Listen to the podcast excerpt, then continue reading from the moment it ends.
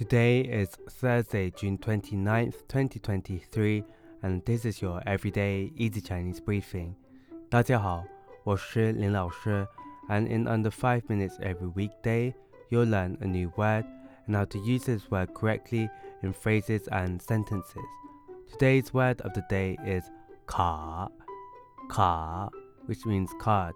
Let's practice by making different words, phrases, and sentences with ka. The first word is 信用卡,信用卡, credit card. Let's look at each character of this word. 信 means trust, 用 means use, and 卡 means card. A way of using it in a sentence is 我用信用卡支付了账单。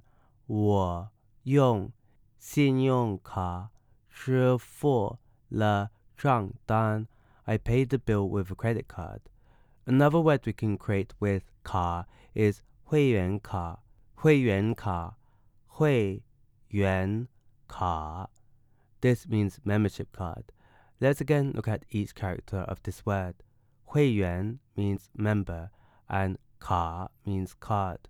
A way of using it in a sentence is 我的会员卡可以享受折扣优惠。我的 会员卡可以享受折扣优惠。My membership card entitles me to discounts. Finally, we can create the word 学生卡,学生卡, which is a noun that means student. The 学生 here means student. A way of using it in a sentence is 请出示你的学生卡以获得学生优惠。请出示 你的学生卡以获得学生优惠。Please present your student ID card to get student discounts.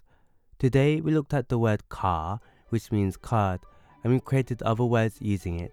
These are 信用卡 credit card, 会员卡 membership, and 学生卡 student ID.